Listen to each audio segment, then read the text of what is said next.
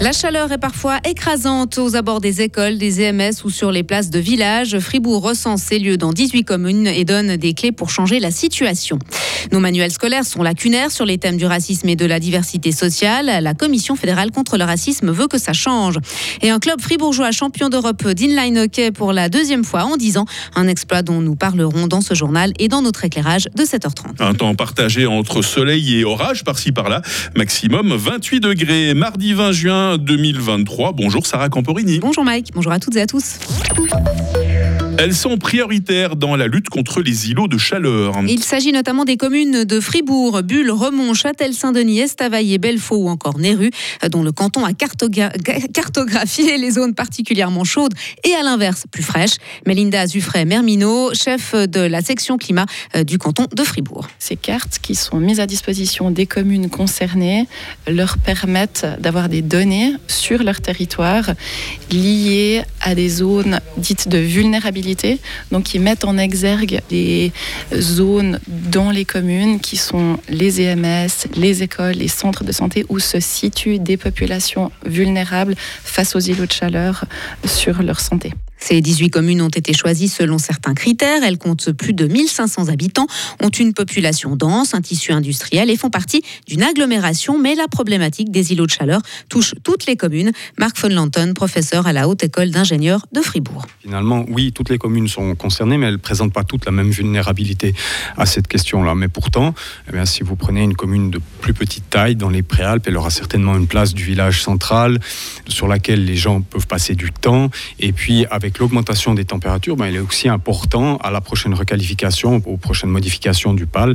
de voir si en fait on peut pas aussi améliorer la situation sur la place en question en végétalisant plus, en, augmentant la, canopée des arbres, etc. Les mesures sont connues en fait. Le canton de Fribourg a aussi présenté hier un guide pour les communes. Il doit leur permettre de lutter contre les îlots de chaleur. Cette démarche reste au bon vouloir des communes. Il n'y a rien de contraignant. La thématique du racisme doit être inscrite dans les plans d'études. C'est ce que recommande la Commission fédérale contre le racisme. Elle pointe du doigt les lacunes des manuels scolaires.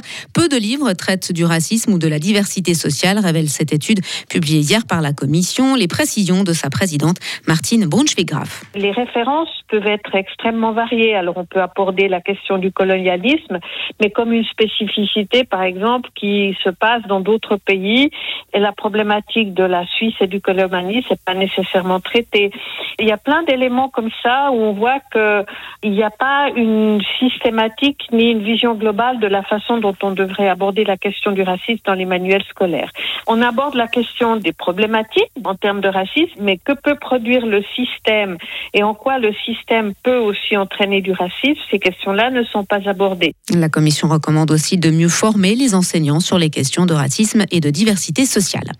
À l'étranger maintenant, Kiev, mais aussi Lviv et Zaporizhia visés par de nouvelles attaques russes massives la nuit dernière. C'est ce que rapportent les autorités militaires ukrainiennes ce matin, mais elles ne donnent pas d'informations pour le moment sur d'éventuelles victimes et pas de précision non plus sur l'importance des dégâts dans la capitale ukrainienne. Concernant Zaporizhia, ces autorités déclarent que la situation est stable et qu'aucun immeuble résidentiel n'a été touché. Dix ans après, Sarah, l'histoire se répète pour le SHC Givisier. En fin avril, les moins de 13 ans ont remporté les championnats d'Europe d'inline hockey, un sport qui ressemble fortement au hockey sur glace, sauf qu'il se pratique avec des patins à roulettes et que le terrain est un peu plus petit. Le club sarinois a créé spécialement une équipe de jeunes pour ces championnats en faisant appel à plusieurs talents du canton. Alexandre Ducrot, l'entraîneur de l'équipe. Alors moi j'ai eu la chance de vivre déjà cette expérience en 2013. On a aussi été champion d'Europe avec la même catégorie de jeu. Moi, j'étais, entre guillemets, assez serein cette année. Moi, j'étais sûr qu'on pouvait créer l'histoire, refaire l'histoire dix ans plus tard.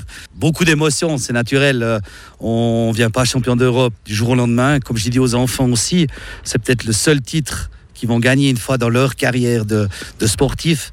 Parce que même en hockey sur glace en Ligue nationale A, euh, on voit que c'est très compliqué d'être déjà d'être champion suisse.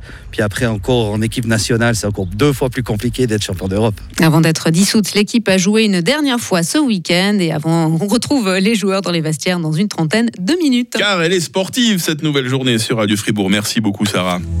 Retrouvez toute l'info sur frappe et frappe.ch.